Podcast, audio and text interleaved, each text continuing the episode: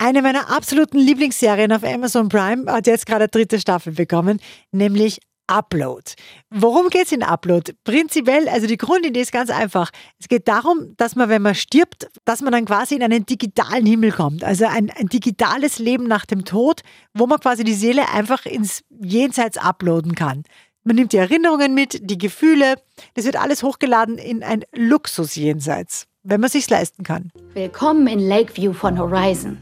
Das einzige digitale Leben nach dem Tod, welches im spätviktorianischen Stil gestaltet wurde.